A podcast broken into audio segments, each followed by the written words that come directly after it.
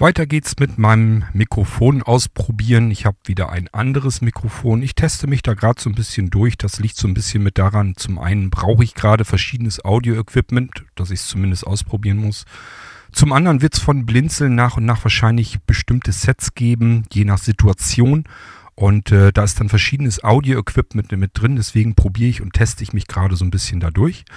Irgendwann kann es also gut sein, dass ihr dann in absehbarer Zeit, wird gar nicht mehr so furchtbar lange dauern.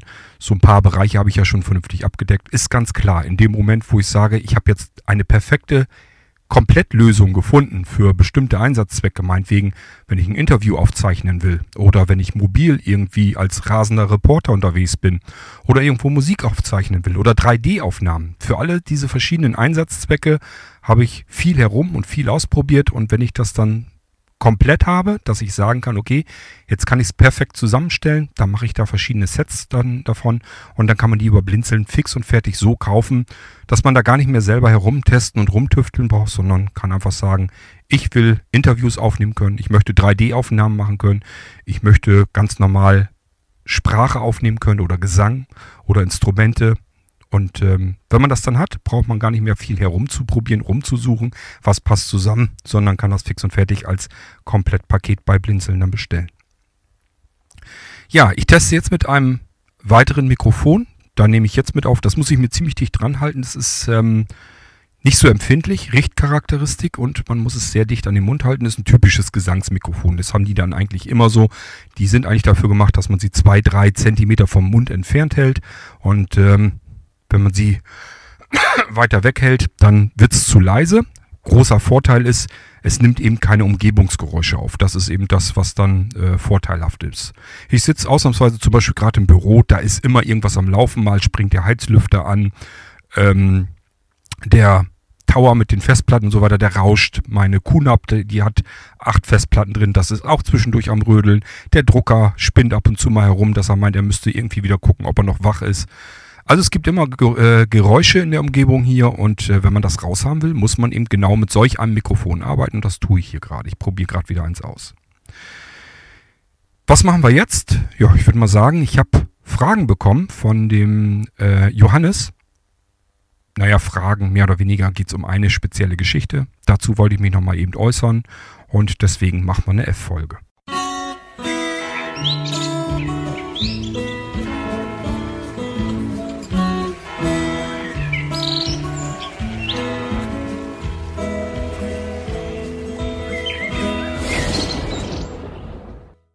So, ich habe mir also die E-Mail von dem Johannes eben nochmal durchgelesen, schon ein paar Tage her, deswegen musste ich selber nochmal nachlesen. Bei Johannes ging es darum, der hat sich im Irgendwasser, ich weiß gar nicht, welche Folge hat er gar nicht weiter genannt, irgendeine Folge angehört, wo ich wohl über Prozessor und Grafikleistung und so weiter was erzählt habe und das fand er wohl interessant und ähm, hat bestimmte Erfahrungen, die will er ein bisschen abgleichen, was ich dazu sagen würde.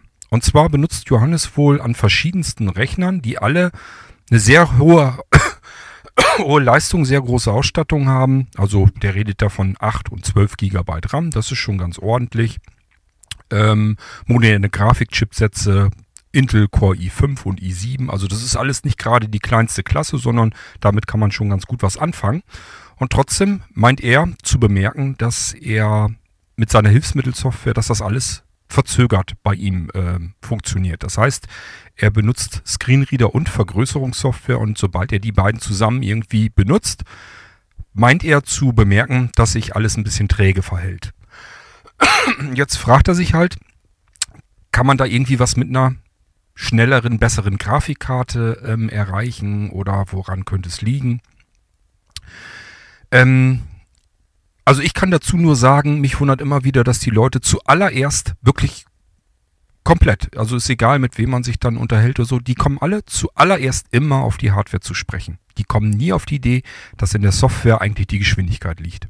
Finde ich immer total witzig, weil ähm, wir haben es mit, ich weiß nicht, wie vielen Hunderttausenden von Softwarekomponenten auf dem Rechner zu tun, die alle irgendwas machen.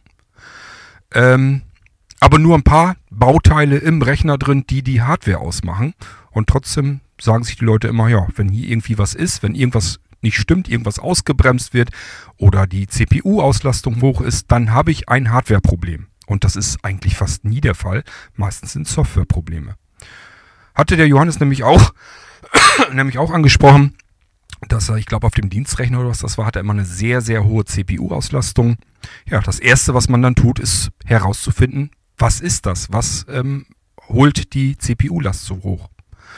Das muss man herausfinden das ist eine Softwarekomponente. Das hat ja mit der Hardware überhaupt nichts zu tun. Das ist irgendein Programm, was irgendwie die ganze Zeit den Prozessor voll auf äh, beschäftigt und auslastet. Und da muss man sich um diese Software kümmern, um das Softwareproblem und nicht um das, um die Hardware. Klar, ich kann da immer mehr Hardware draufschmeißen, ist gar keine Frage. So lange, bis sich die CPU so viel ähm, Reserve hat, dass sich das gar nicht mehr so ganz gewaltig auswirkt. Aber letzten Endes ist das eigentlich für teuer Geld eingekauft, dass man sich mit dem Softwareproblem nicht befassen muss. Mehr macht man damit eigentlich nicht. Ähm, Manchmal geht's nicht anders, weil man gar keinen Einfluss hat auf die Software. Wenn ich jetzt gerade an so einen Screenreader denke oder sowas und der zieht die CPU-Last hoch, ja, was will ich da machen? Ich kann nur dann sagen, okay, ich schmeiß den Screenreader runter. Oder aber ich probiere mal, womit das zusammenhängt. Ich habe zum Beispiel im Laufe der Jahre immer wieder bemerkt, wenn sowas war, dass ein Screenreader irgendwie einen Irrläufer hatte, also dass der wirklich CPU-Last hochzog oder sonst irgendwie was ein Bluescreen verursacht hat oder sonst irgendetwas, dann lag das immer in Kombination mit irgendetwas anderem. Ich erinnere mich zum Beispiel an diese Zeiten noch, wo ganz viele Leute Virgo benutzt haben, den Screenreader. Da hatte ich es immer so, dass ich zuerst, normalerweise gehe ich so vor, ich installiere natürlich erst das System, das holt sich dann sämtliche Updates, dann fange ich an, äh, installiere die ganzen Programme und so weiter, beziehungsweise werden die verknüpft und nebenbei macht die ganzen Einstellungen fertig, die gesonderten, die die Blinzeln-Computer dann eben ähm, besser machen sollen. naja, und normalerweise zuletzt mache ich dann den Screenreader und bei Virgo war das eine absolute Katastrophe, das konnte der nie richtig ab. Das heißt, man hat immer alles installiert, zuletzt dann den Virgo. Rums hat das gemacht, dann war der Rechner wieder unbrauchbar. Hatte ich einen Bluescreen schon beim Starten und musste dann wieder zusehen, wie ich mir mit einem Molin oder so, wie ich das System dann anderweitig wieder starten konnte. Es ließ sich nicht mal mehr starten. Es ist sofort gestartet, gleich in den Bluescreen rein und mehr konnte man nicht tun. Auch nicht in den abgesicherten Modus oder so. Es ging dann alles nicht mehr. Tja, musste man erstmal wieder probieren, dass man das Ding wieder so weit zurückbekommt, dass der Screenreader runterkam, Virgo. Und dann habe ich rumgefummelt, rumgebastelt und geguckt, woran lag's. Bis ich dann irgendwo, mittlerweile kann ich den Trick ja erzählen, bis ich dann irgendwo herausgefunden habe, dass das der Benutzeraufsatz Virgo macht.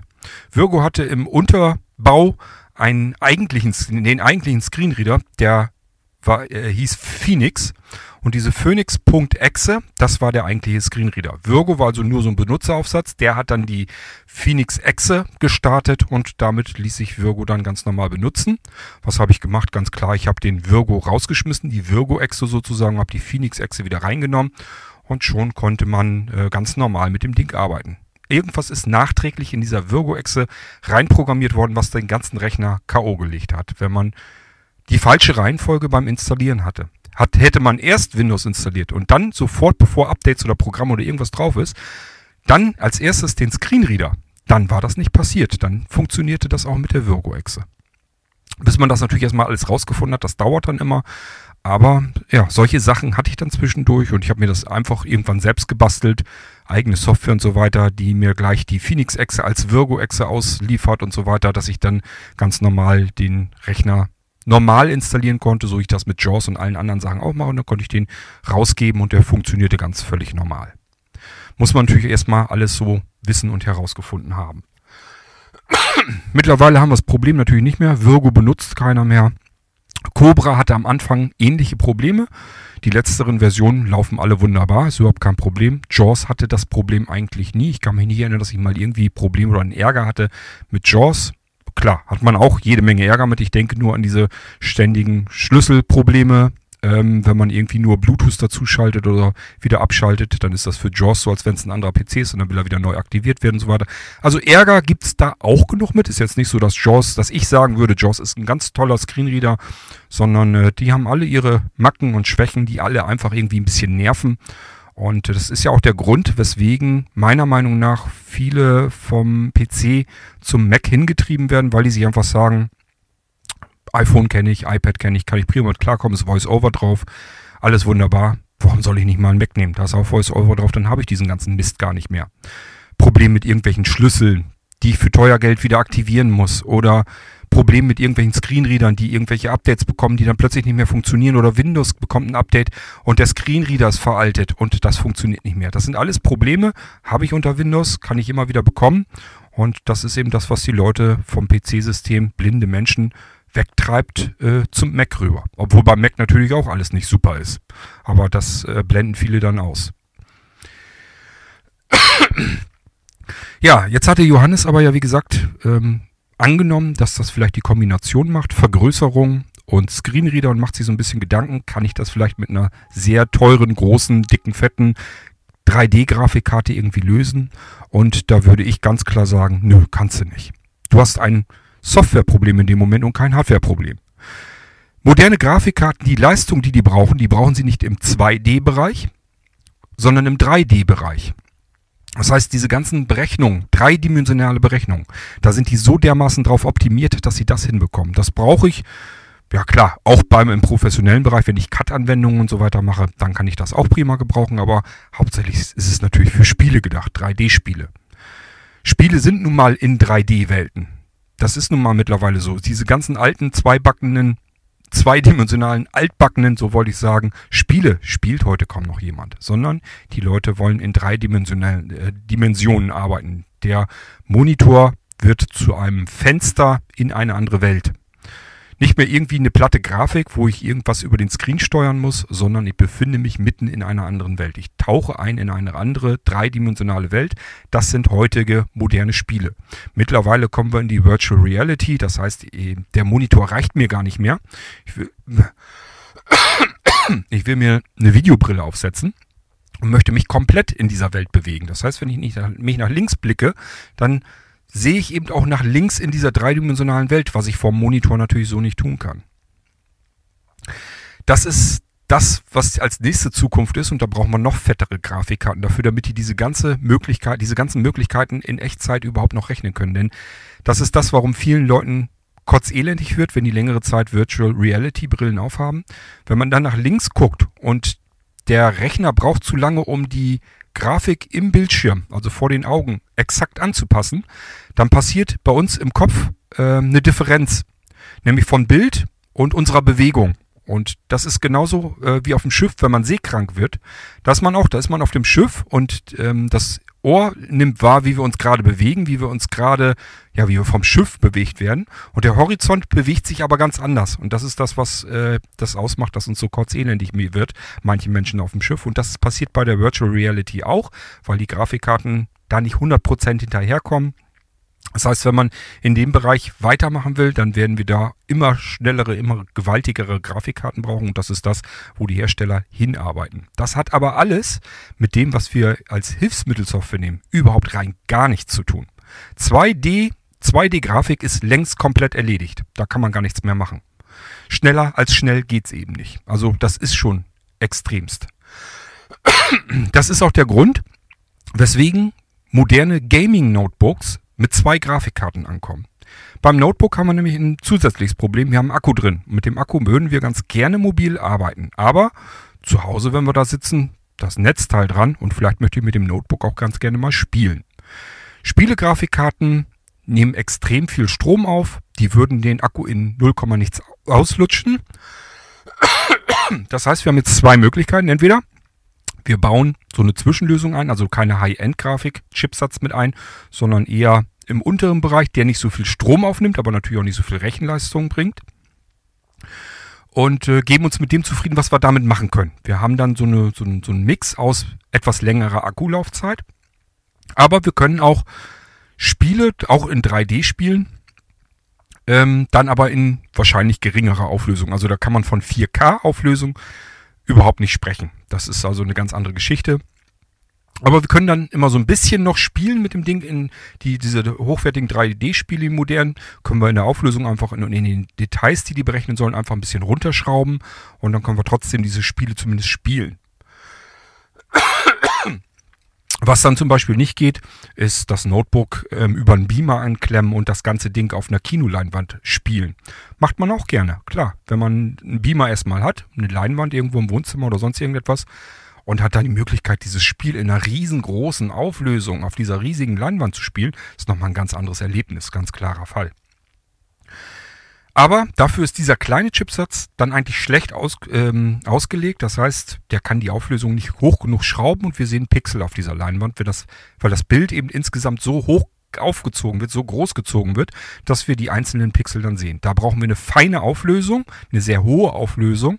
4K ist dann das Stichwort. Und ähm, das können wir mit solchen Notebooks dann gar nicht machen. Es sind dafür überhaupt nicht ausgelegt. Wenn wir sowas wollen, brauchen wir ein richtiges angepasstes Gaming-Notebook. Auch die sind immer so ein bisschen, das ist immer noch Kompromiss. Wenn wir richtig eine reine Spielemaschine haben wollen, müssen wir einen PC kaufen. Aber immerhin mit dem Gaming Notebook, wenn man ordentlich tief in die Tasche greift, dann kann da auch ein entsprechender Chipsatz drin sein. Hat dann aber keinen Zweck damit, mobil zu zocken, solche Spiele. Da müssen wir das Notebook ans Netzteil ranpacken. Na, dann können wir spielen.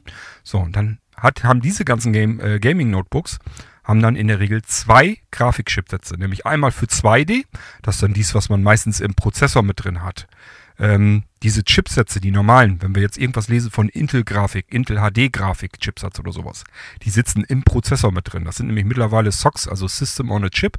Das ist nicht mehr ein einfacher Hauptprozessor und der kann sonst nichts, sondern da steckt eben auch Grafikprozessor drin, Soundprozessor und so weiter. Das ist alles mit drin in einer dicken CPU und ähm, die kann halt verschiedene Aufgaben lösen, unter anderem eben diese ganze, das ganze 2D-Rendering auf dem Bildschirm. Und das reicht. Da hat sich in den letzten Jahren auch nichts mehr getan, weil da sind wir an der Grenze, die wir brauchen. Das Einzige, was wir nochmal hatten, war eben, dass man auch einen Desktop in 4K laufen lassen kann. Da muss der wieder noch ein bisschen mehr leisten können. Aber ansonsten sind die 2D-Grafikchipsätze am Ende ihrer Evolution eigentlich angelangt. Da ist nichts mehr rauszuholen, was man irgendwie noch großartig verbessern könnte. Diese 2D-Grafik braucht keine Stromleistung. Das heißt, äh, wir können mit unserem Notebook jetzt ganz normal unterwegs arbeiten. Der Akku hält sehr lange, weil er eben nur in 2D arbeiten muss. Wir können arbeiten. Wenn wir aber zu Hause sitzen möchten jetzt und doch unser 3D-Spiel spielen, dann wird die 3, der 3D-Grafikchipsatz, der teurere, höhere und stromhungrige Grafikchipsatz angesprochen. Der übernimmt dann die ganze Grafikleistung dieses Spiels und lutscht entsprechend den Strom aus, weil er viel, viel äh, den Akku, den Akku aus, weil er viel, viel mehr Strom braucht. Das aber benutzen weder Screenreader noch unsere Zoom-Programme noch sonst irgendwas. Die, die, arbeiten überhaupt rein gar kein einziges Stückchen im 3D-Bereich. Die brauchen keine einzige 3D-Berechnung, die brauchen keine spezielle 3D-Grafik. Die brauchen nur 2D-Grafik und wie gesagt, da sind wir von der Leistung her an der Grenze angelangt dessen, was man überhaupt machen könnte noch. Mehr als sofort geht eben nicht. Ja, und das ist der Grund, weswegen ich überhaupt nicht glaube, dass du, lieber Johannes, irgendetwas mit einer dicken, fetten, spieletauglichen 3D-Grafikkarte daran ändern kannst, dass wenn du deinen Screenreader und wenn du irgendwie Zoom-Text oder irgendwas hattest du genannt oder JAWS mit Magic oder sowas, wenn du das beides kombiniert benutzt, dass das irgendetwas von deinem Problem löst. Du wirst immer noch diese Verzögerung, wenn du die denn jetzt wirklich hast, dann wirst du immer noch diese Verzögerung feststellen. Da kann deine noch so teure, da kannst du dir für 1500 Euro, ist überhaupt kein Problem, gibt noch teurere Grafikkarten, kannst du dir für 1500 Euro eine Grafikkarte reinstecken. Deswegen wird dein Screenreader mit, äh, mit Magic oder Zoom-Text oder sowas kein Deut schneller reagieren. Der macht von dieser ähm, von diesem Chipsatz, von der 3D-Grafik, macht er überhaupt gar keinen Gebrauch. Das Einzige, was sein könnte, ist, ähm, dass er, dass der Speicher äh, vielleicht schneller funktioniert. Das heißt, wenn du dir eine Grafikkarte holst, die dann einen speziellen 2D-Grafik-Chipsatz dann auch noch mit drin hat, haben die ja meistens, und du hast sauschnellen Grafikspeicher da drin, kann sein, dass das ein bisschen was bringt, aber ich glaube nicht, dass du das irgendwie auch nur großartig bemerken wirst. Ähm, der Arbeitsspeicher in heutigen modernen Rechnern ist auch genauso sauschnell und äh, der Intel HD Grafikchipsatz kann direkt auf diesen Arbeitsspeicher zugreifen. Kann also mit ähnlichen Geschwindigkeiten arbeiten. Ähm, das wird dir alles so nichts bringen, weil du eben kein Hardware, sondern maximal ein Softwareproblem hast. Auch mit den Prozessoren. Was willst du denn noch mehr machen als ein i5 oder ein i7? Ähm, das nützt dir nichts, da kannst du noch so viel Takte draufhauen. Du musst rausfinden, welches, welche Softwarekomponente deinen Prozessor auslastet. Wenn du eine hohe CPU-Last hast, dann sei froh, das ist nämlich ein Fehler, den kann man nachgehen. Da kann man so lange suchen, bis man die Komponente gefunden hat, die diese CPU-Last verursacht. Da kann man noch eher was dran machen. Ähm, wir reden hier natürlich von der Klasse, in der du jetzt da arbeitest. Wenn wir einen schwach ausgelegten Computer haben. Und ich sag mal, ganz klar, ähm, da gehören die virtuellen Maschinen dazu. Das sind keine High-End-Maschinen, sondern ein virtueller Computer. Das ist immer eine, ein Computer im unteren Leistungsbereich. Der wird ja komplett emuliert, bekommt normalerweise nicht so viel Arbeitsspeicher zugewiesen. Das ist ja eigentlich nur, damit wir mit dem System vernünftig arbeiten können. Und der soll keine Rechenleistung oder so großartig hinlegen. Da kann es sein, dass wenn wir unserer virtuellen Maschine, unserem virtuellen Computer zu wenig Arbeitsspeicher zugewiesen haben und den dann, wir merken jetzt, also wir haben irgendwas installiert, es wird träge, CPU-Last geht hoch, aber auf unserem virtuellen Computer. Perfekt ist immer, wenn man dann weiß, was man zuletzt gemacht hat, was man zuletzt installiert hat. Es ist nämlich in den meisten Fällen, dass man irgendeine Software installiert hat und die löst dann das Problem erst aus. Wenn man das noch irgendwie in Erinnerung hat, irgendwie zusammenbekommt, als erstes, was man tun sollte, diese Software erstmal wieder deinstallieren und gucken, was passiert. Das würde ich zuerst tun. Ist ganz oft so, denn äh, das ist das Problem ist ja nie von Anfang an gewesen. Das kommt ja irgendwann im Laufe der Zeit erst. Und dann ist immer gut, wenn man sich daran erinnern kann, was war's? Was habe ich zuletzt gemacht, was das Problem verursacht haben könnte? Wo kann ich ansetzen? Wo kann ich anfangen zu suchen? Ist immer wieder dasselbe Problem, was ich habe. Ähm, wenn jemand das sagt, du, mein Prozess hat eine hohe CPU-Last oder mein virtueller Computer hat eine hohe CPU-Last und reagiert träge dann ist das Erste, was ich sage, weil es eben am logischsten ist, ähm, was, wo man ansetzen kann. Ja, was hast du denn zuletzt gemacht? Wann ging das noch? Und was hast du getan, als es dann plötzlich nicht mehr funktionierte? Das ist natürlich fast nie jemand dabei, der dann sagt, ich habe dann dieses und jenes gemacht und danach ist das mir aufgefallen, sondern die sagen alle, ich habe gar nichts gemacht. Das ist immer die Standardantwort, ich habe gar nichts gemacht. Wobei man sich dann fragen muss, wenn du gar nichts gemacht hast, warum hast du vor dem Computer gesessen? Hast du dir den Bildschirm nur angeguckt? Also gar nichts gemacht ist immer eine ganz blöde Ausrede. Ich will euch ja gar keinen Vorwurf machen. Ich will nicht sagen, du hast jetzt irgendwas verändert und deswegen bist du jetzt ganz böse und dein Computer funktioniert nicht mehr richtig. Sondern ich will euch natürlich helfen, das Problem herauszufinden. Deswegen ist immer die einfachste Methode, wenn man irgendwie herausfinden kann, was hast, hast du denn gemacht, was dieses Problem überhaupt verursacht haben könnte. Es ist in fast allen Fällen immer ein Softwareproblem. Und diesem Softwareproblem kann man eben nachgehen. Und das kann man auch relativ leicht lösen. Klar, wenn man gar nicht weiterkommt, das einfachste Lösung wäre, Rechner, System platt machen, Windows neu installieren. Ganz klarer Fall. Wer will das denn? Erstens will man die ganze Arbeit nicht. Zweitens hat man da Dateien und Daten drauf und Einstellungen und so weiter. Alles ist da drauf. Da hat kein Mensch Lust zu, da wieder bei Null anzufangen. Beim besten Willen nicht. Aber ist natürlich die einfachste Möglichkeit, die man dann hat. Es gibt Diagnose- und Analyseprogramme, die haben so ein bisschen dabei helfen. Ähm, von früher her kenne ich noch Seasoft Sandra, konnte man benutzen. Ich weiß gar nicht mehr, ob das überhaupt noch weiterentwickelt wird.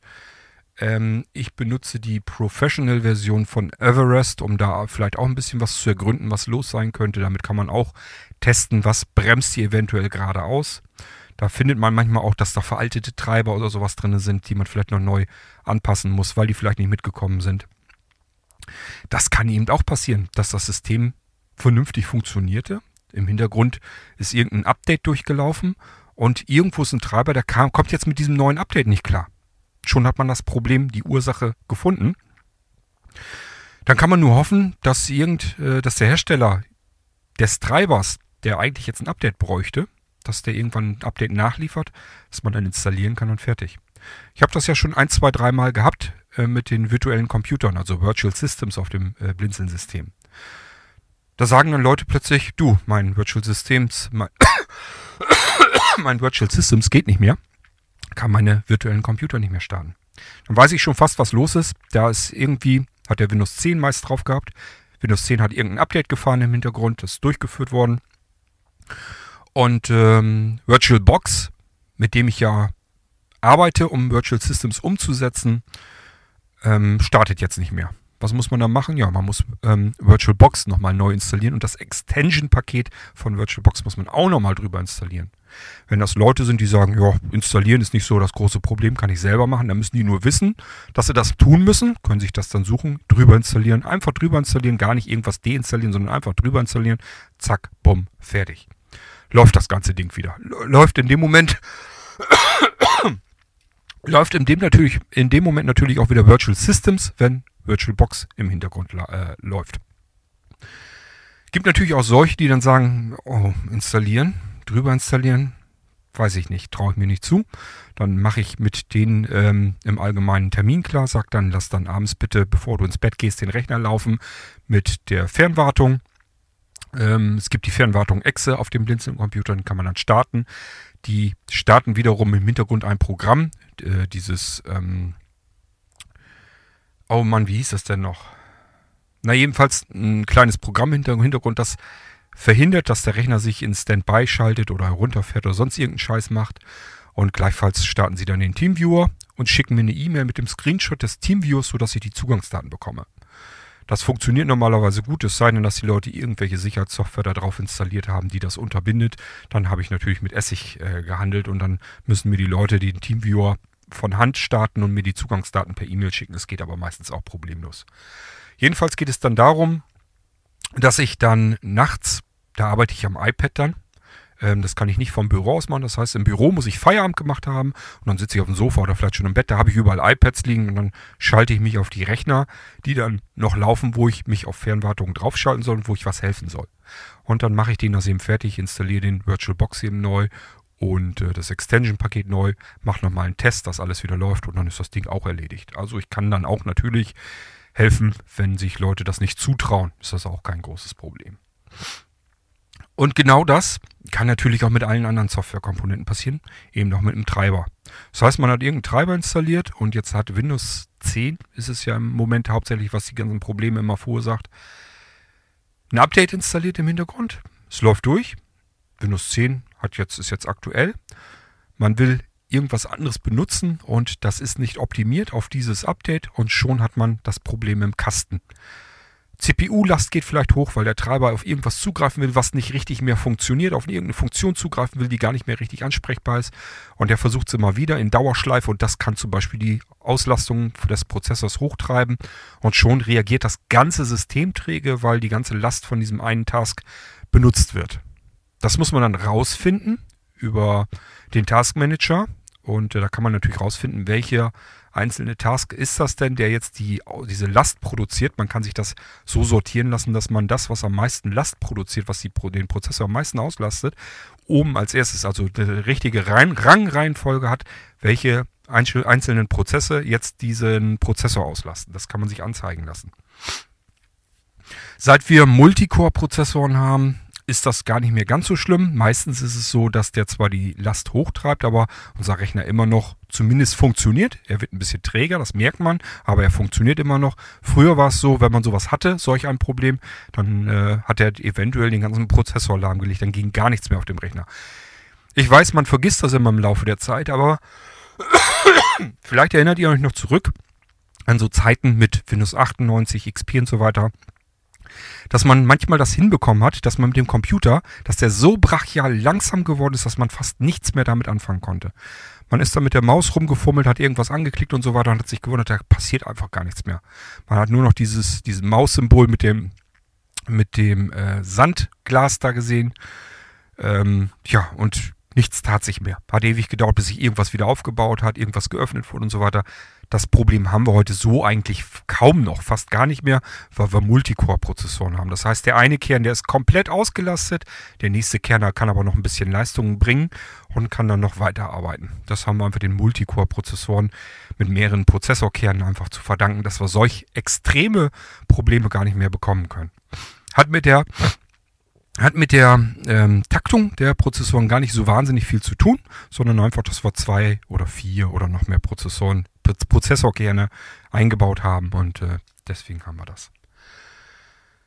Ähm, Ja, also ich kann dir nur sagen, ich glaube nicht daran, dass deine Hardware was dafür kann. Du kannst auf deiner, normalerweise auf einer Hardware, die mit dem i5 oder i7 arbeitet, richtig viel Arbeitsspeicher hat und 8 GB, 12 GB Arbeitsspeicher. Das ist ordentlich, den kriegst du normalerweise so schnell nicht voll. Und mit der Grafikkarte hat es auch nichts zu tun, habe ich erklärt. 2D-Grafikkarte, die Chipsätze sind komplett durchentwickelt. Da kann man fast gar nicht mehr viel Leistung rausholen. Also ganz schwer. Deswegen baut Intel die Dinger ja mittlerweile ein.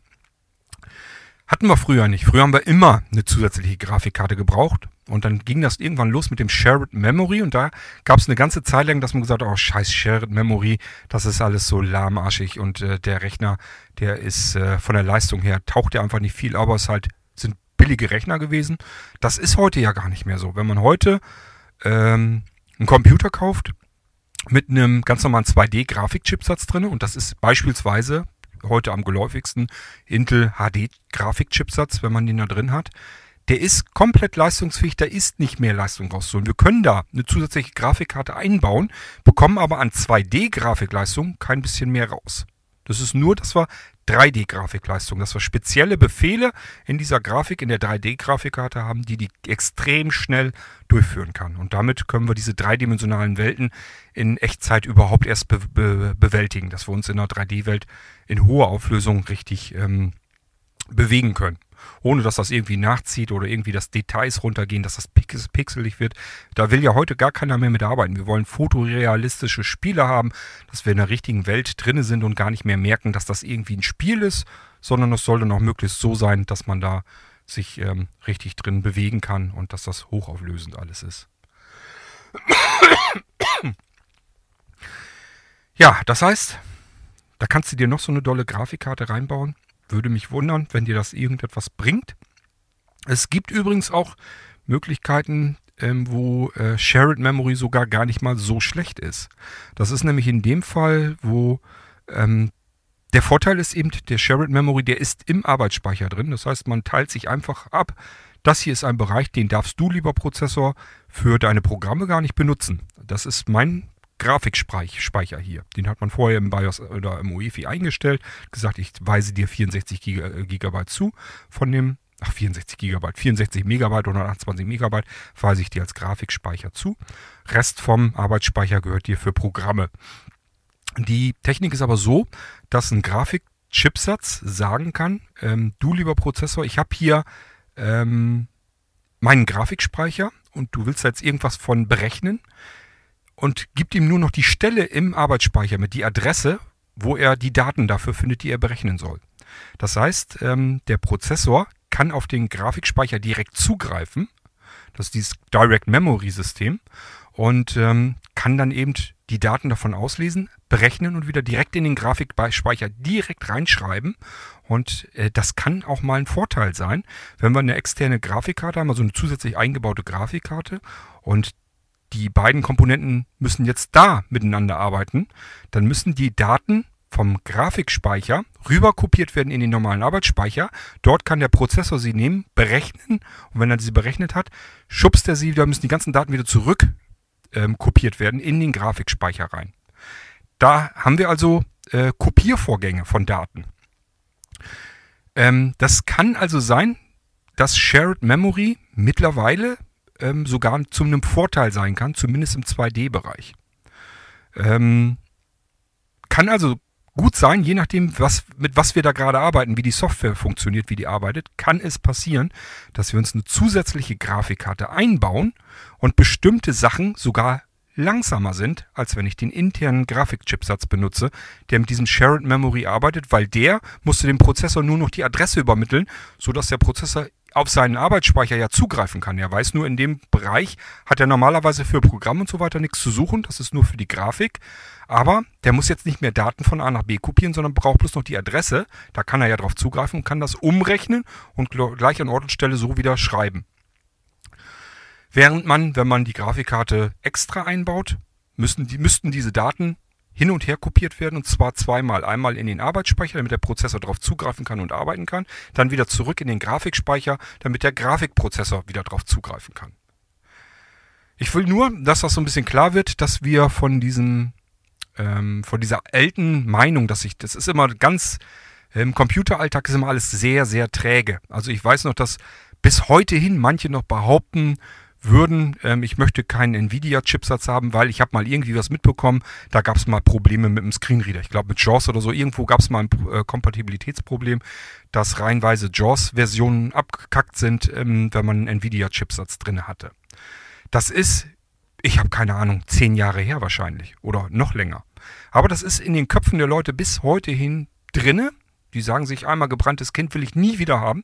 Kann natürlich genauso gut sein, dass man heute Kompatibilitätsprobleme mit irgendeinem anderen Grafikchipsatz hat. Ich bin mir jetzt im Moment nicht mal mehr sicher, ob das überhaupt Nvidia war oder nicht sogar von ATI, der Radeon-Chipsatz. Keine Ahnung. Jedenfalls weiß ich noch, dass, ähm, dass das damals ein Problem war. Das hat Jahre gedauert, obwohl das überhaupt längst gar kein Problem mehr war. Das jahrelang gedauert, was die Leute immer noch im Kopf hatten. Ich will da solch einen Chipsatz nicht drin haben.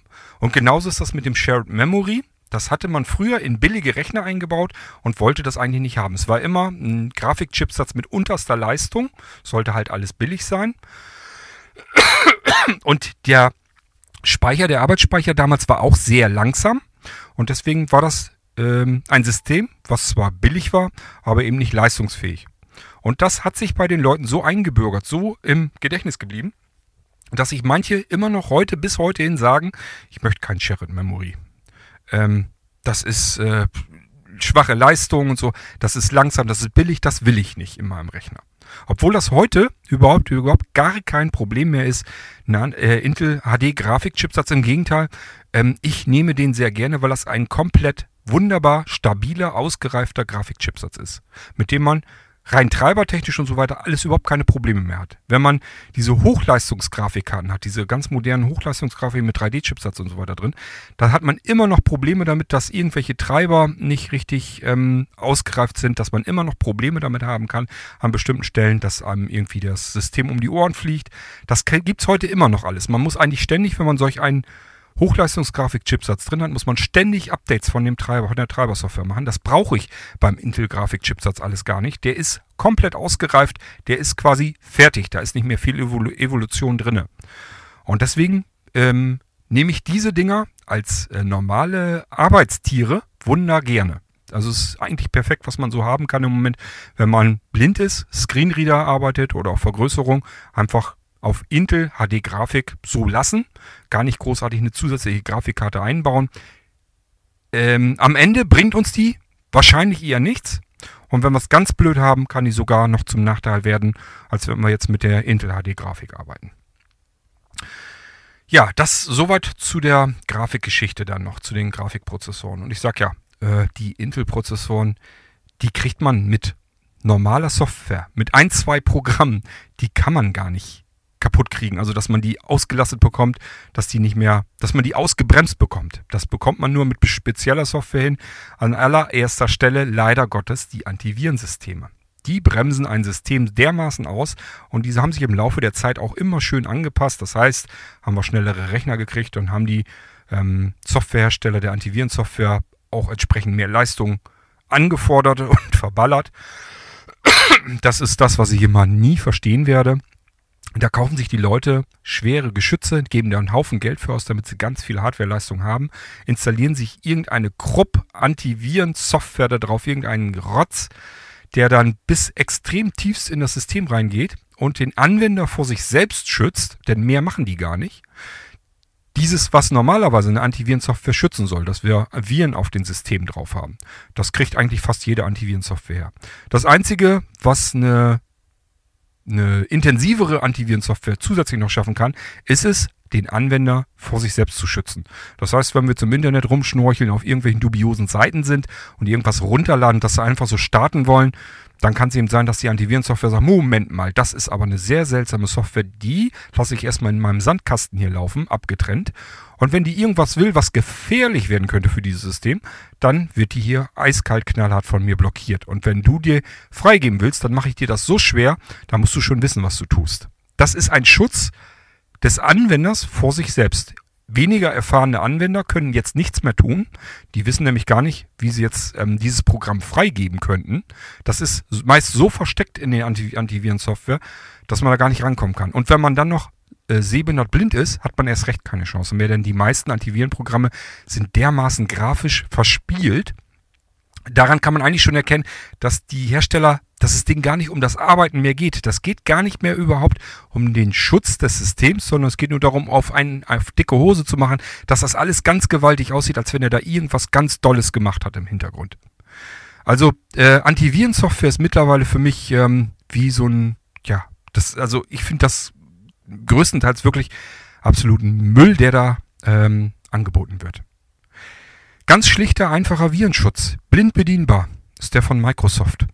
So, und wenn man jetzt in die Testzeitschriften guckt, sieht man natürlich, ja, fällt aber unten immer drunter durch, ist wohl am unsichersten.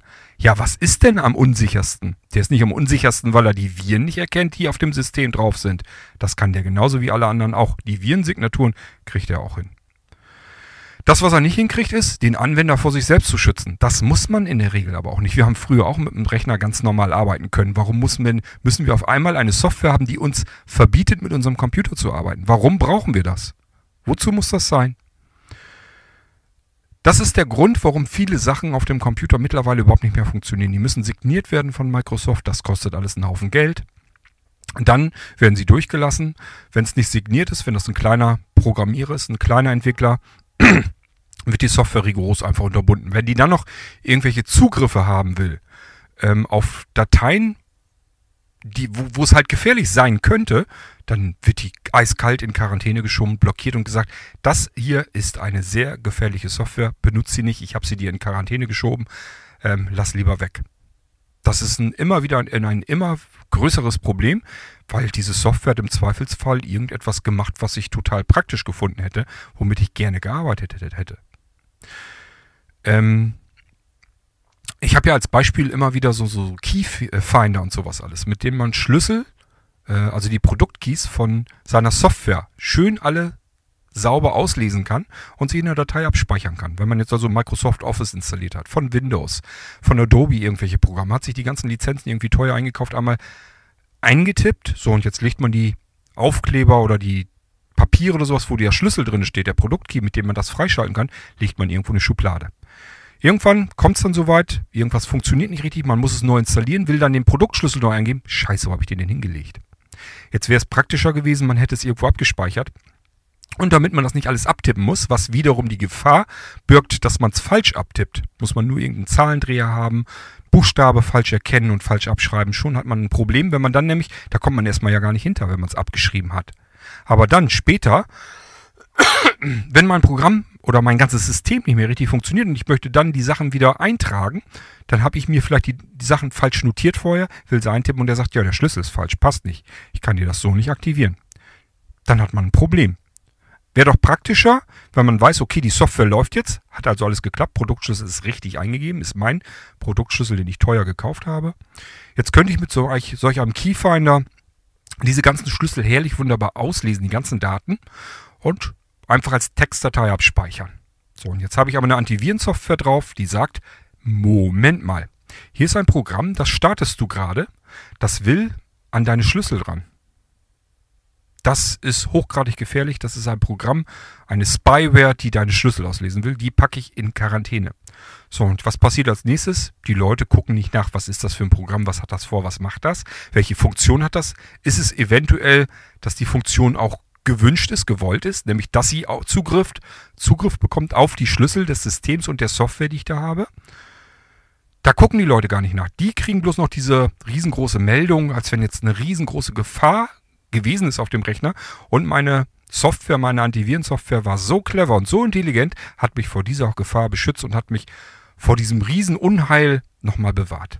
Dass überhaupt kein Unheil gewesen wäre. Ich wollte das ja. Ich wollte ja eigentlich meine Schlüssel auslesen und in der Textdatei abspeichern. Aber mein Antivirensoftware-System verbietet mir das. Ob das eine Arbeitsmethode ist, die man auf seinem Rechner haben will, weiß ich nicht. Ich will sie persönlich, also ich möchte sowas nicht haben. Ja, aber das müsst ihr dann selber wissen. Nur es bringt dann halt nichts, sich da einen riesen Kopf zu machen, zu sagen, da ist ja jetzt, da sind Viren drauf auf meinem Computer, wie kann das denn angehen? Wenn ihr einen Blinzeln-Computer nehmt und installiert da irgendwelche von dieser bescheuerten Antivirensoftware drauf, die genau das so macht, und da gibt es verschiedene Programme, die das so machen, und ihr lasst ihn durchscannen, dann wird er euch sagen, da sind Viren drauf. Dann sagt ihr, Moment mal, ich habe mir einen neuen Computer gekauft, da sind Viren drauf. Dann sage ich, ja, sag mir mal bitte, welche Datei ist es denn, wo er den Virus gefunden hat. Das ist immer das, was ich dann als erstes sage. Und die meisten sagen mir, ja, weiß ich nicht, kann ich nie auslesen. Das Ding hat mich gewarnt, da steht aber nicht, welche Datei ist. Und da muss man meistens irgendwo einen kleine, kleinen Link irgendwo nur anklicken und dann kriegt man es irgendwie dann raus. Geht aber nicht, weil ich habe hauptsächlich blinde und sehbehinderte Anwender. Die installieren sich aber eine Antivirensoftware, die sie blind überhaupt nicht bedienen können. Kommen sie mit dem Screenreader gar nicht dran. Große Klasse. Dann haben die nämlich Dateien in Quarantäne geschoben, die sie nicht mehr benutzen können und äh, können mir noch nicht mal sagen, welche Datei das ist. Denn dann hätte ich ihnen sagen können, ja, ist normal, dass das Ding ausgelöst wird. Das ist zum Beispiel ein Keyfinder. Damit kannst du deine Schlüssel auslesen und in eine Textdatei reinspeichern. Äh, ist ganz klar, dass dann Antivirensoftware in dem Moment anspringt, weil die sich sagt, hier ist ein Programm, das wurde gestartet und das wollte meine Schlüssel hier alle auslesen.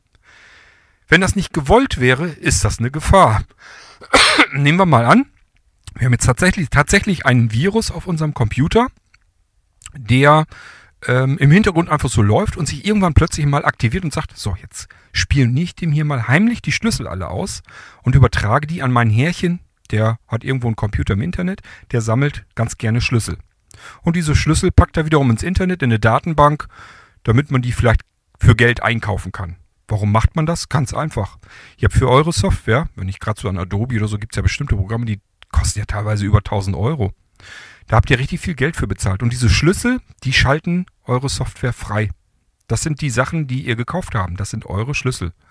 Wenn ich das im Hintergrund mit einer Software auslese und lasse das übertragen in eine Datenbank, dann kann ich diese Datenbank für einen kleinen Obolus verkaufen. Wird ja gerne dann eingekauft, das ganze Ding.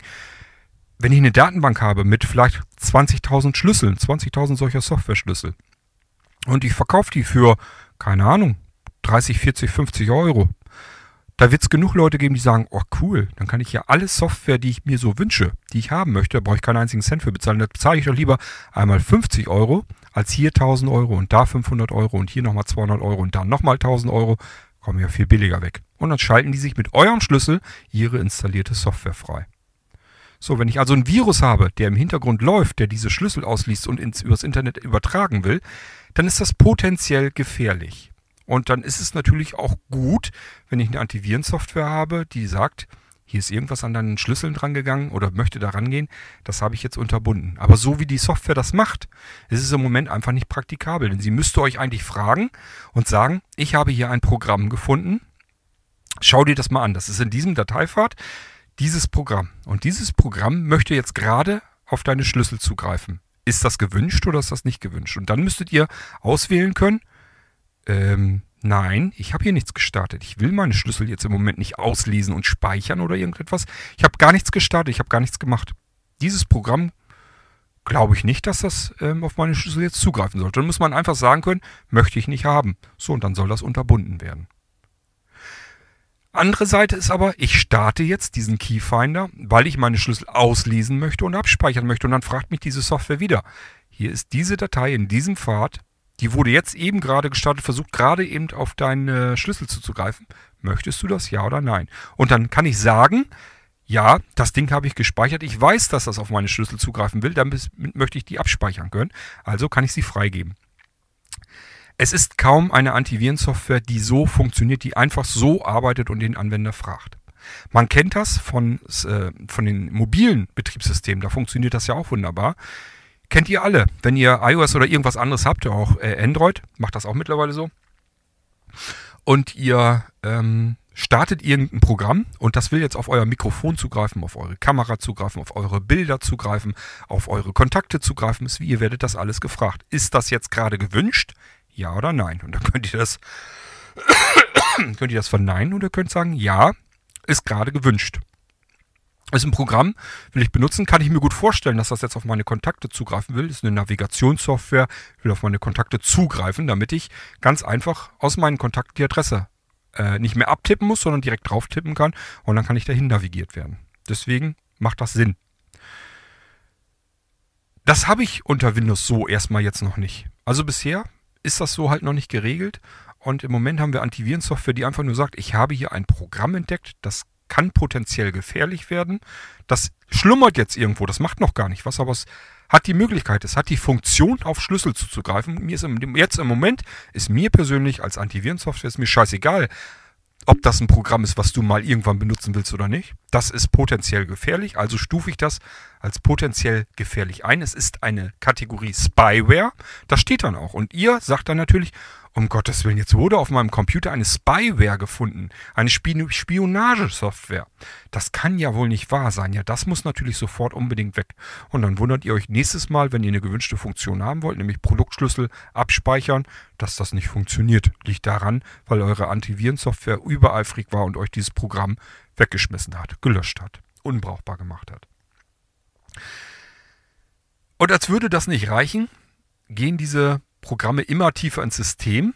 Da laufen immer mehr Sachen, immer mehr Komponenten, nämlich damit sie nicht ausgetrickst werden. Da versuchen die Hersteller natürlich gegen anzugehen. Das heißt, sie lassen mehrere Instanzen laufen, die sich gegenseitig überwachen, sodass man, wenn man eine Virensoftware hat, also wirklich ein Virus, und das sagt dann, okay, ich habe jetzt rausgefunden, hier läuft GData beispielsweise oder Kaspersky beispielsweise, weiß ich, wie das Ding tickt, wie das funktioniert. Ich muss jetzt versuchen, die eine Komponente, die jetzt läuft, die sch äh, schmeiße ich raus. Ich kann einen Prozess per Software einfach beenden. Das funktioniert. Kann ich auch mit, wenn ich jetzt hier was programmiere, ich kann jederzeit irgendeinen beliebigen Prozess kann ich beenden. Ich kann aber immer nur einen Prozess gleichzeitig beenden. Das heißt, ähm, wenn ich jetzt G-Data habe und beende jetzt irgendeine, irgendeine Komponente, dann gibt es mehrere andere Komponenten, die sich gegenseitig überwachen und sagen, oh, hier ist ein Prozess beendet worden, gleich wieder starten. Das heißt, ich habe keine Möglichkeit extern, normalerweise, wenn ich mich da nicht, wenn ich nicht weiter in, der, in die Richtung programmieren will und viel Zeit investieren will, habe ich erstmal so keine einfache Möglichkeit, dieses Antivirenprogramm auszunocken. Früher gab es das, war das überhaupt kein Problem. Da habe ich ähm, erst einen Überwachungsdienst ausgenockt, dann habe ich die eigentliche Software ausgenockt und habe das Symbol genommen und in der Taskleiste weiter laufen lassen, sodass der Anwender da überhaupt gar nichts von mitbekommen hat. Der hat unten in der Taskleiste immer noch dieses Schutzsymbol gesehen, den Eintrag, dass, als wenn die Virensoftware, als wenn die Antivirensoftware weiter funktioniert, weiter läuft. Der hat da gar nichts von mitbekommen. Und ähm, man hat aber insgesamt im Hintergrund die ganze Software, die ganze Antivirensoftware eigentlich ausgenockt. Die war dann ausgeschaltet, Prozess gekillt und dann kann man in Ruhe machen, was man will auf dem Rechner. Und das war natürlich nicht im Sinne des Erfinders, deswegen haben die Antivirenhersteller in der Richtung natürlich immer weiterentwickelt und mittlerweile haben wir bei einer Antivirensoftware diverse Prozesse am Laufen, die sich gegenseitig ständig, äh, ja nicht nur rund um die Uhr, sondern jede einzelne Millisekunde überwachen, denn die müssen sehr schnell arbeiten können. Ich kann nämlich sonst innerhalb von wenigen Millisekunden auch mehrere Prozesse hintereinander natürlich äh, beenden. Die müssen also ganz schnell äh, reagieren können. Und schon habe ich eine relativ sehr hohe Prozessorlast, weil ich vier, fünf Komponenten haben, habe, die im Dauerprozess sich ständig gegenseitig überwachen müssen. Dann kommt noch dieses ganze Grafikgesocks dazu, die man in moderne Antivirensoftware einbaut. Auch große Klasse. Muss auch alles extra berechnet werden. Brauche ich auch alles Prozessorleistung dafür. Und das Ding macht hin, im Hintergrund ständig irgendwelche Scans, überwacht den Arbeitsspeicher, überwacht die ganzen Platten. Das alles macht die CPU-Last aus. Ist die Frage, ob man das alles so haben will. Aber das ist ein Beispiel, wie Software einen Prozessor eben dann wirklich lahmlegen kann. Naja, nicht lahmlegen, aber lahmend machen kann. Man merkt das dann natürlich ganz klar. wenn ein Prozessor 50% oder 60% ausgelastet ist, merkt man auch, wenn man im System arbeitet, dass er ganz viel mit diesen Prozessen zu tun hat und ich für mein normales Arbeiten bloß noch ein paar andere weitere Prozente übrig habe, mit der ich dann arbeiten kann. Und wenn da noch irgendwas schief geht, dass irgendwelche Softwarekomponenten aktualisiert wurden, womit diese Sachen gar nicht mehr richtig funktionieren, dass da irgendwie was aus, noch weiter ausgebremst wird, dann hat man noch ein größeres Problem, weil dann wird das noch langsamer und ich merke das natürlich. Aber das alles sind Softwareprobleme, die ich habe. Und das ist nur das Antivirensoftware, was ich jetzt als Beispiel genommen habe. Davon gibt es ganz viele Sachen im System, die eben auf diese Weise das System auslasten können, bremsen können. Und das ist das, was ich bemerke. Natürlich auch Zugriff auf Hardware. Wenn ich Treiber habe und wenn ich dann noch eine lahme Festplatte habe, die ähm, das kennt sicherlich jeder, der mal irgendwann von Festplatte auf eine SSD gewechselt ist, dass das natürlich ein riesengroßer Unterschied ist.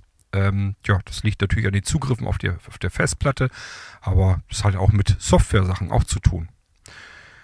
Ähm, wir können eben auf einer SSD parallel verschiedene Sachen, also Daten hereinholen und äh, Auf der Festplatte geht das nicht so einfach, da ist das alles sequenziell. Das heißt, ein Bit nach dem anderen muss übertragen werden. Auf einer SSD haben wir mehrere parallele Ports, die wir nutzen könnten.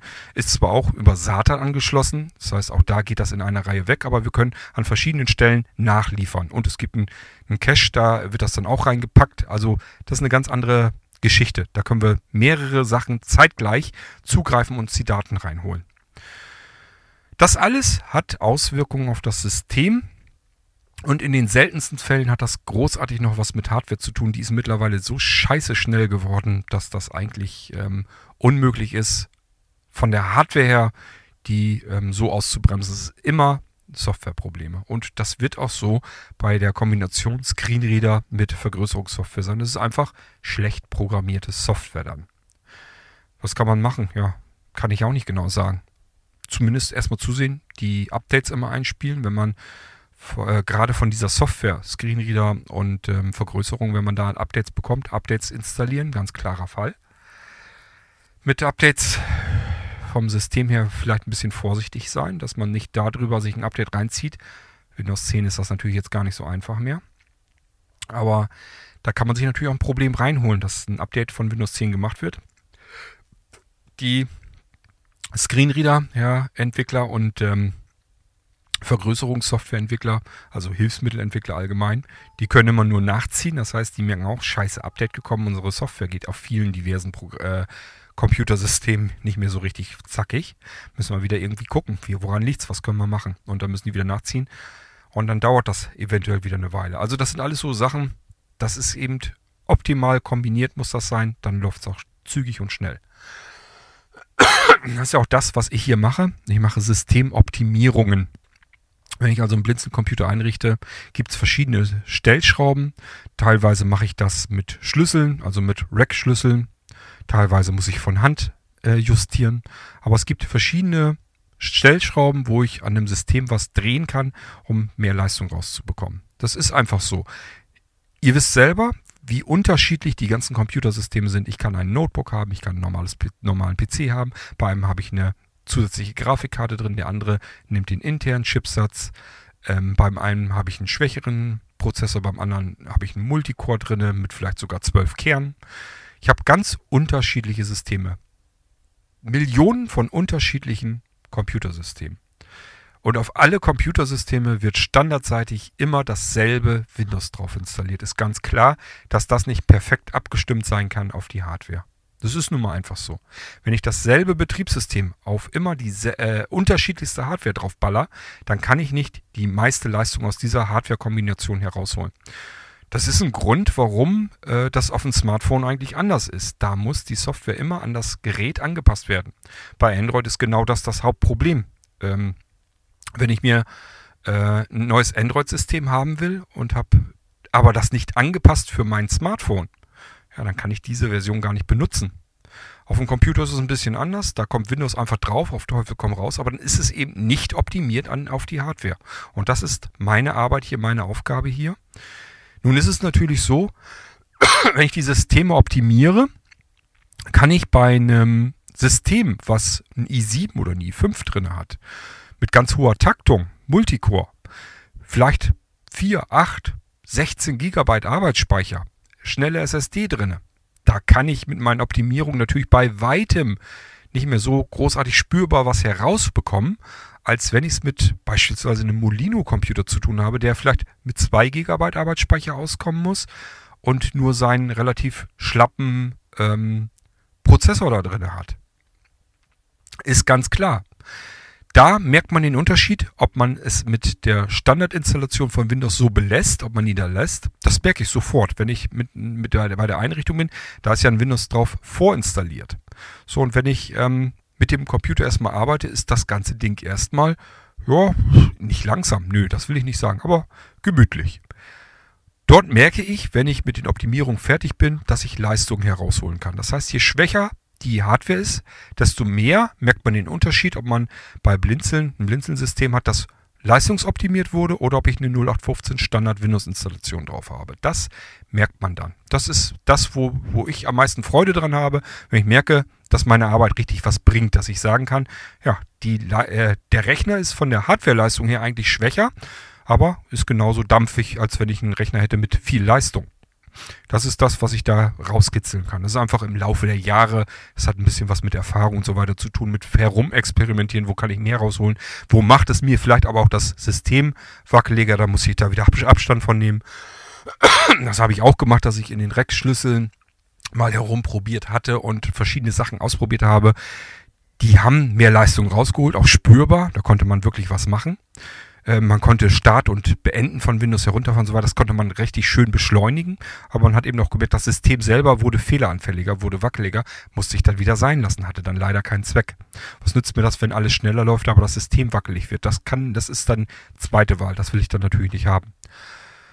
Das sind alles Sachen, muss ich drauf aufpassen, muss ich drauf achten, tue ich aber auch. Das ist ja mein Job hier. Ähm, aber das alles hat immer und immer und immer wieder mit Software zu tun, nie großartig mit Hardware. Und trotzdem ist das, was ihr draußen immer als erstes denkt, mein, Prozess, mein, mein Rechner lahmt, muss an der Hardware liegen. Und dann sage ich immer, wie kommst du überhaupt da drauf? Deine paar Hardware-Komponenten, dann auch noch in der Leistungsklasse und du hast, ich weiß nicht, wie viele hunderttausende, mach doch mal einfach Eigenschaftendialog äh, von deinem äh, ganzen Win äh, auf dem Windows-Laufwerk, von den ganzen Ordnern. Lass dir mal die Eigenschaften anzeigen und schau dir mal an, wie viele Dateien da drauf sind. Die müssen alle zusammenarbeiten und die müssen alle optimal perfekt aufeinander abgestimmt arbeiten. Da kommt die Leistung her. Ganz logisch. Wenn da die Softwarekomponenten Scheiße baut, ähm, dann wird das System natürlich belastet. Und das ist das, was du merkst im System.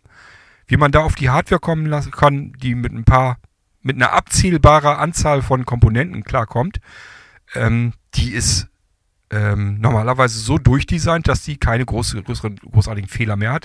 Klar, man muss dann auch vielleicht gele gelegentlich mal gelegentlich mal updaten, das UEFI oder sowas. Wenn man irgendwie ein bestimmtes Problem hat, was hardwareseitig ist, dann muss man an der UEFI, ist aber auch wieder Software eigentlich. Also die Hardware ist es im Normalfall jedenfalls nicht. Meistens in weit über 90 Prozent der Fälle hat man immer mit Software zu tun. Ist immer ein Softwareproblem. Aber da gucken die Leute als allerletztes. Ist immer total witzig für mich ähm, zu beobachten. Auch wenn irgendwas ist mit dem Computer. Der Computer, der, da ist nie irgendwas mit der Software. Da haben die nie ein Problem mit. Die sagen immer, mein Computer ist kaputt. Funktioniert nicht mehr. Es ist irgendwas kaputt. Irgendwas, wahrscheinlich Festplatte oder Prozessor oder irgendwas ist kaputt. Das ist das, was die Leute immer dann sagen, wenn ihr System nicht mehr funktioniert. Und äh, das ist es fast nie. Es ist ganz, ganz selten, dass ich wirklich herausfinden kann, war jetzt wirklich mal die Hardware kaputt. Zuletzt war das, glaube ich, ähm, ja, bei Niklas war das, glaube ich. Da war irgendeiner, einer von den Speicherriegeln hatte einen Fehler drin. Da war es wirklich mal die Hardware. Und auch da habe ich gesagt, ich glaube erst, dass es Hardware ist, wenn ich festgestellt habe, dass Hardware ist. Bis dahin ist das für mich ein Softwareproblem. Das ist ein Fall bei, ich weiß nicht wie vielen Fällen, wo es wirklich ein Softwareproblem war, wo ich entweder das Softwareproblem finden konnte und dann ähm, beheben konnte, dann lief der Rechner wieder völlig normal. Das ist natürlich perfekt dann. Oder aber schlimmstenfalls ähm, muss man dann irgendwie auch mal sagen können, ja, hat keinen Zweck. Entweder ich spiele ihn zurück in, der, in einem Sicherungszustand, als er noch normal lief, oder aber ähm, ich spiele ihn komplett neu auf, also muss alles neu installieren. Idealerweise ist natürlich, man hat Backups gemacht. Deswegen sage ich euch immer, macht Sicherung. Sicherung, Sicherung, Sicherung. Egal womit, Hauptsache ihr habt Sicherung. Dass man sagen kann, okay, ich kann eine Sicherung wiederherstellen, notfalls sogar vom Installationszustand. Das vergessen auch viele. Die sagen sich, mein Rechner läuft so scheiße, ist so langsam geworden oder aber ähm, hat einen Fehler oder funktioniert gar nicht mehr. Und ähm, dann sagen die immer, ist kaputt, ist kaputt. Und dann sage ich mal, du, als ich dir den übergeben habe, lief der wunderbar, lief der perfekt, sonst hätte ich ihn nämlich gar nicht erst aus der Hand gegeben. Und ähm, dann sage ich immer, hast du eine Sicherung gemacht?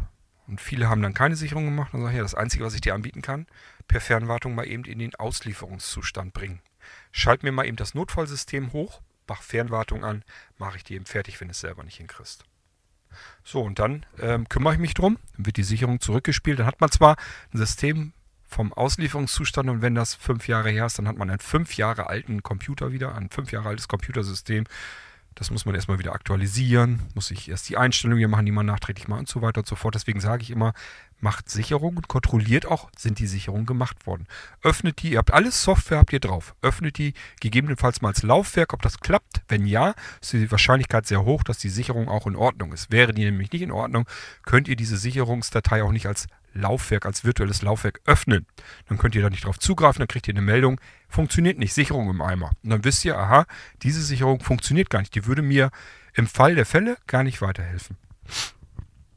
Also immer schön Sicherung machen, dann kann man da in jeden Zustand, den ihr gesichert habt, jederzeit wieder zurück und dann läuft euer Rechner auch wieder so, wie er zu dem Zeitpunkt eben lief. Ja, das ist alles, was mir soweit jetzt erstmal zu Johannes seiner E-Mail eingefallen ist. Ähm, also, Johannes, was bleibt unter dem Summenstrich eigentlich übrig? Ich persönlich gehe erst immer davon aus, dass es ein Softwareproblem ist. Auch in deinem Fall, dann ist einfach deine Software beschissen programmiert worden.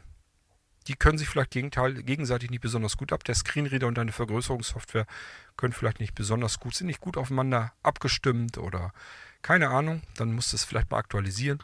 Treiber aktualisieren kann man probieren, dass da irgendwas ist. Ist aber alles immer noch Software.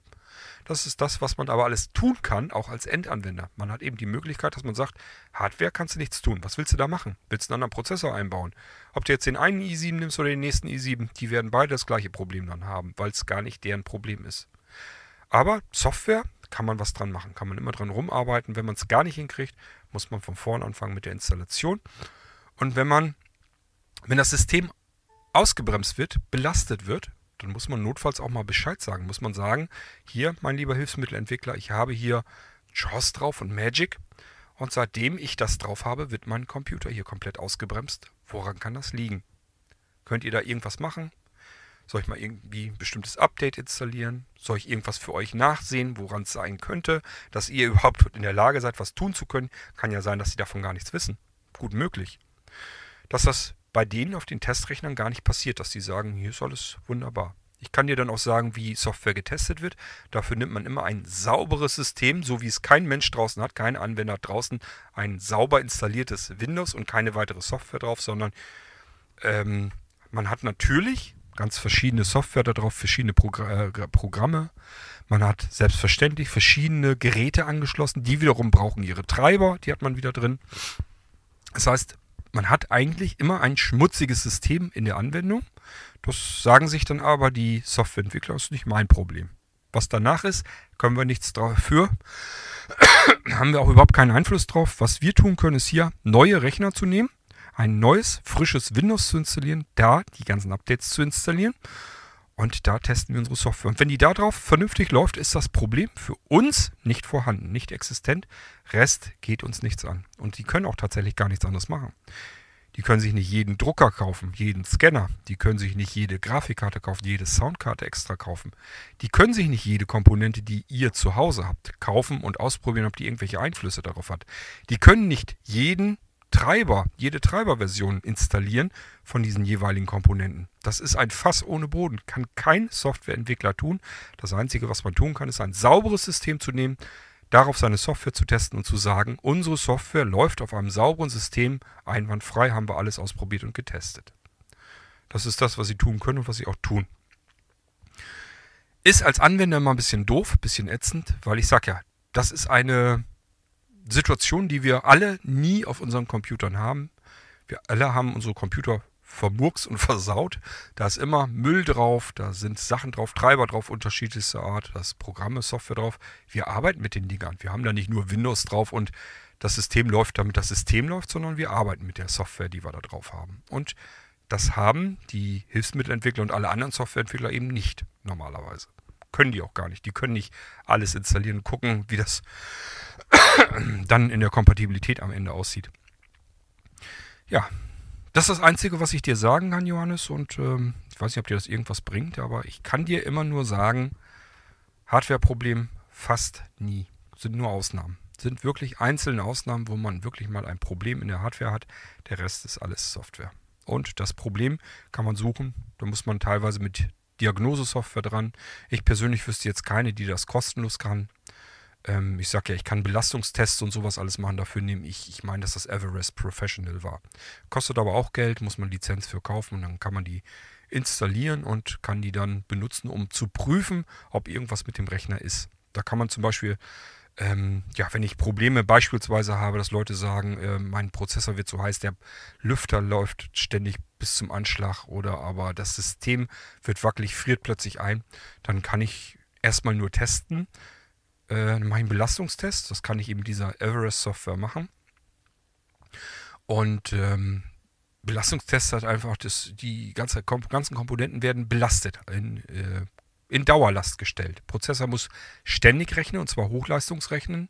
Grafikkarte wird ständig äh, mit Arbeit versorgt. Die Festplatte oder SSD muss ständig ähm, lesen und schreiben und so weiter und so fort. Kann man alles einzeln einstellen, was man belasten möchte.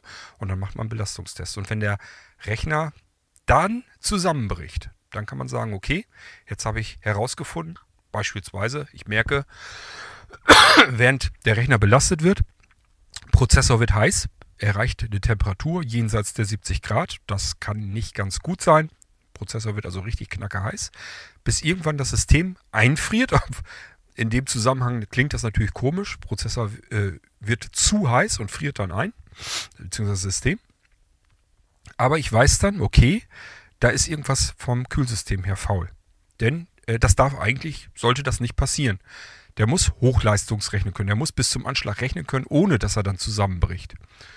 Das ist für mich meistens ein Zeichen dafür, dass ähm, Prozessor und das Kühlsystem, dass da Luft gezogen hat. Da sind ähm, Wärmeableitungen drin. Meistens ist es ein Wärmeleitpad oder manch seltener ist es Wärmeleitpaste.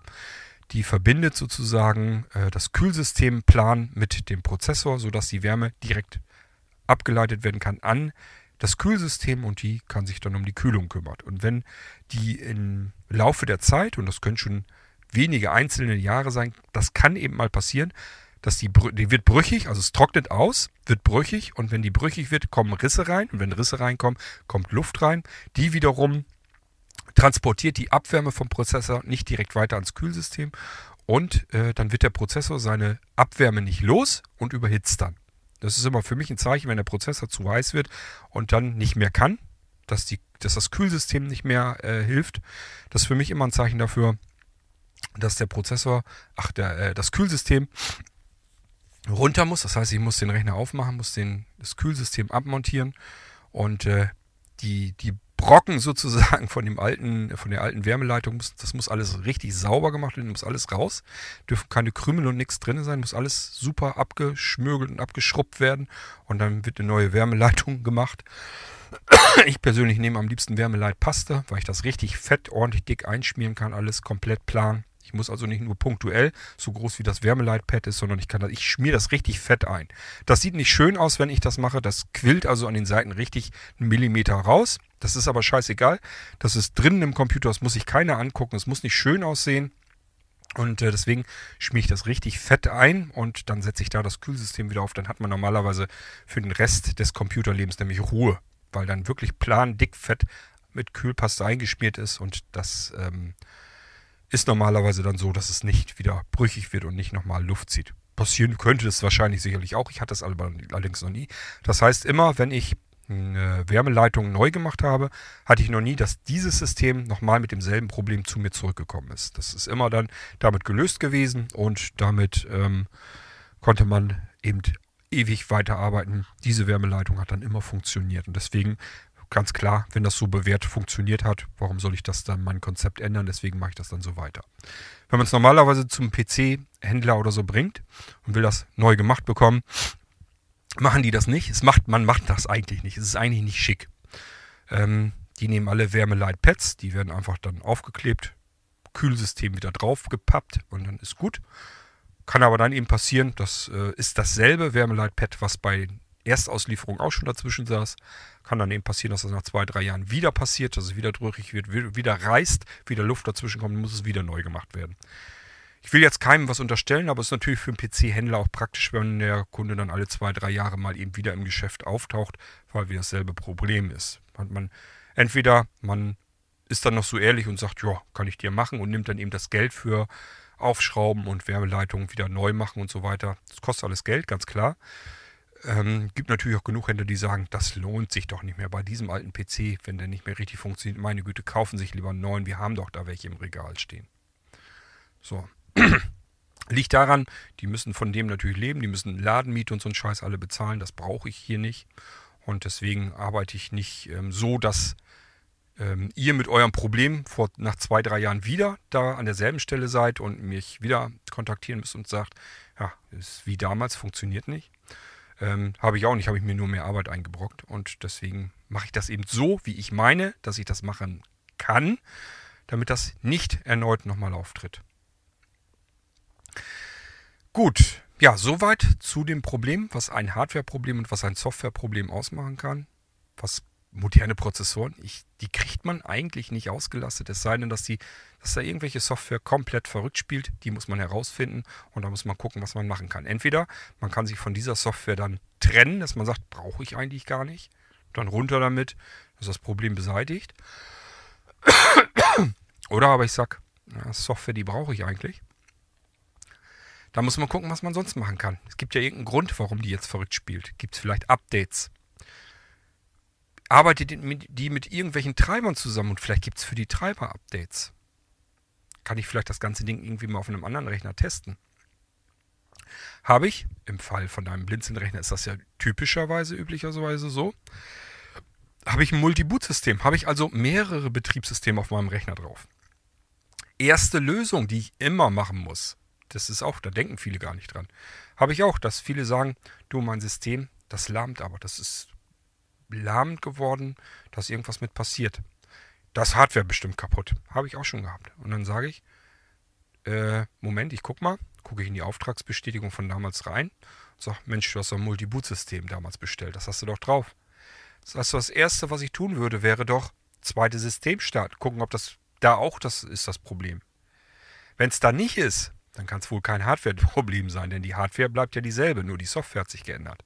Und das ist in aller Regel fast immer genau der Fall. Die Leute starten das zweite System und sagen, nö, da habe ich das nicht, das läuft.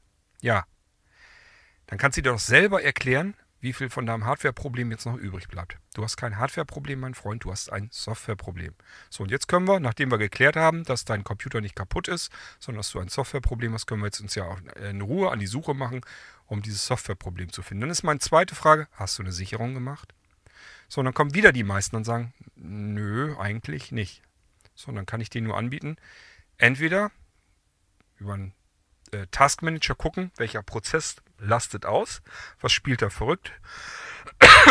was hast du zuletzt gemacht, als das aufgetreten ist? Hast du Software installiert?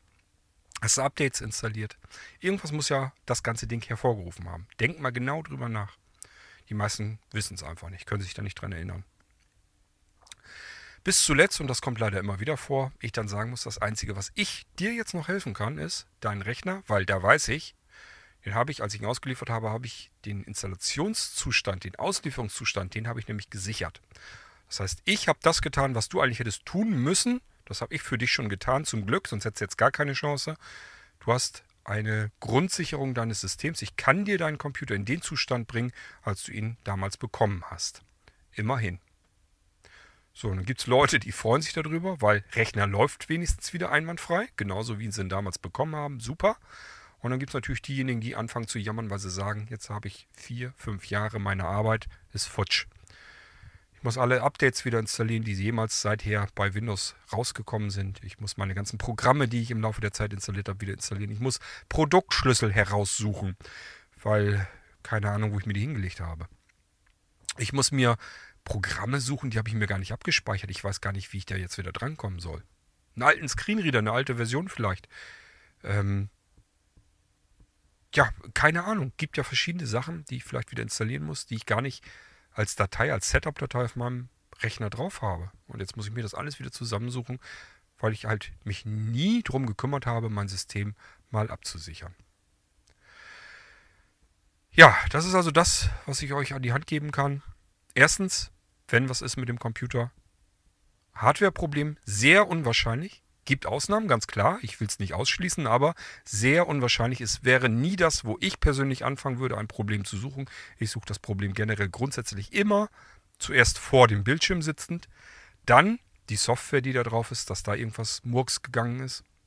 Und dann können wir irgendwann, können wir mal anfangen mit dem Hardware-Problem. Und damit wir das Hardware-Problem als erstes gleich ausschließen können, ist das erste, was ich sage, du hast Multi-Boot-System, dann starte das zweite System und beobachte, ob du das Hardware-Problem an der Stelle immer noch hast. Und wenn man dann sagt, nee, ist da nicht, dann sage ich ja, gut, dann können wir das mit dem Hardware-Problem hoffentlich jetzt auch in deinem Sinne ausschließen und können uns an das eigentliche Problem dran machen. Da muss ich dann immer auch ein bisschen klugscheißerig sein. Das äh, steht mir dann hoffentlich zu, weil die Leute kommen mir klugscheißerig dann teilweise auch entgegen. Die sagen, Computer ist kaputt, Hardware-Problem. Wird wahrscheinlich Arbeitsspeicher sein, ist kaputt gegangen, Prozessor ist kaputt gegangen, Festplatte ist kaputt. Also die reimen sich die unterschiedlichsten, dollsten Sachen zusammen, was da jetzt kaputt sein könnte. Und wenn dann meistens sage ich, halt mal die äh, Füße flach und ähm, start mal das andere System bitte eben und beobachte mal, ob du dasselbe Problem dann immer noch hast. Und wenn die das dann nicht haben, dann müssen sie eigentlich selber verstehen und einsehen, ja, nee, dann ist es wohl doch kein Hardware-Problem. Aber was kann es denn sonst sein? So, und dann kann man zusammen mit den Leuten überlegen.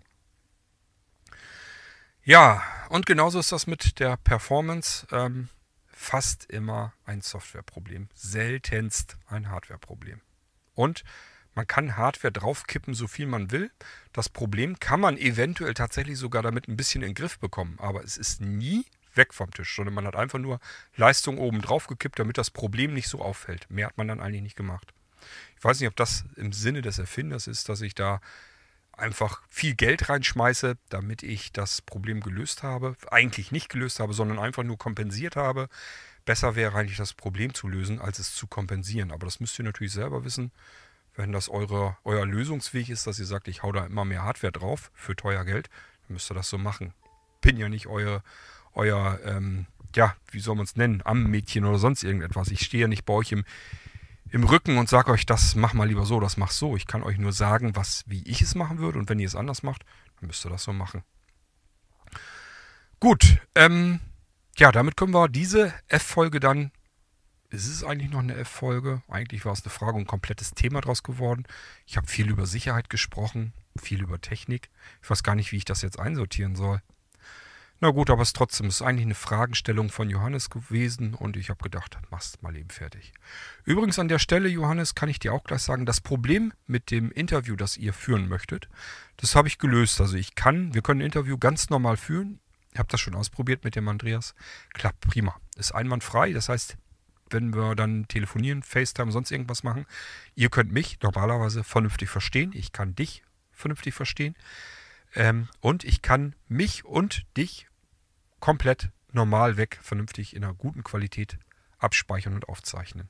Das heißt, ähm, dem Interview per äh, aus der Ferne sozusagen steht nichts im Wege, können wir gerne machen stehe ich euch dann zur Verfügung. War ja irgendwie, glaube ich, im April. Ähm, erinnere mich dann bitte nochmal rechtzeitig dran, irgendwann ein paar Tage oder eine Woche oder zwei Wochen vorher eben bitte nochmal erinnern.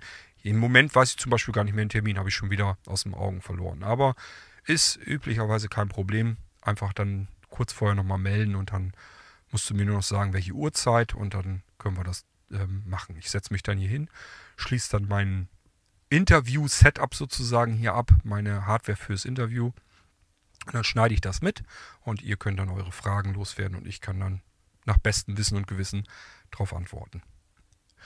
So, und ansonsten deine persönlichen Fragen, die habe ich dir jetzt auch so gut ich konnte beantwortet. Ich hoffe, ich habe nichts vergessen. War ja eine längere Mail, aber ich glaube, dir ging es hauptsächlich darum und das war das, was mir jetzt so als erstes eingefallen ist.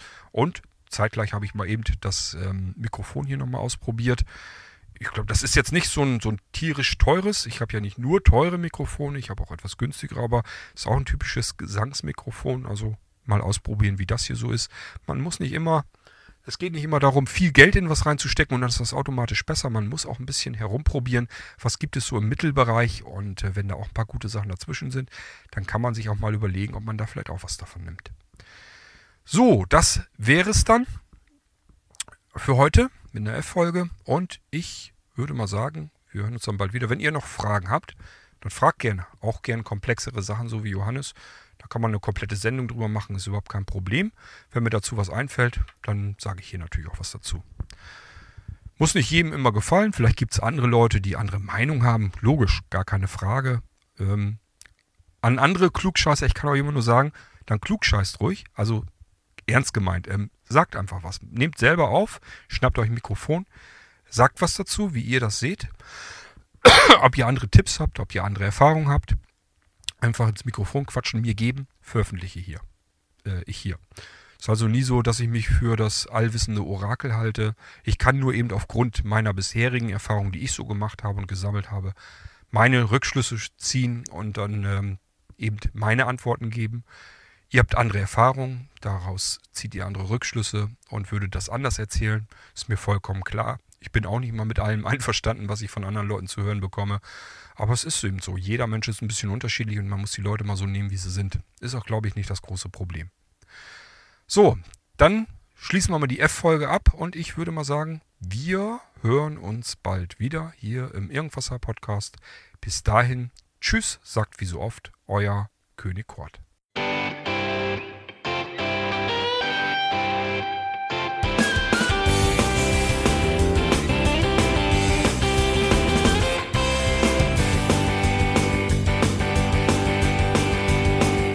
Du hörtest eine Produktion von Blinzeln Media.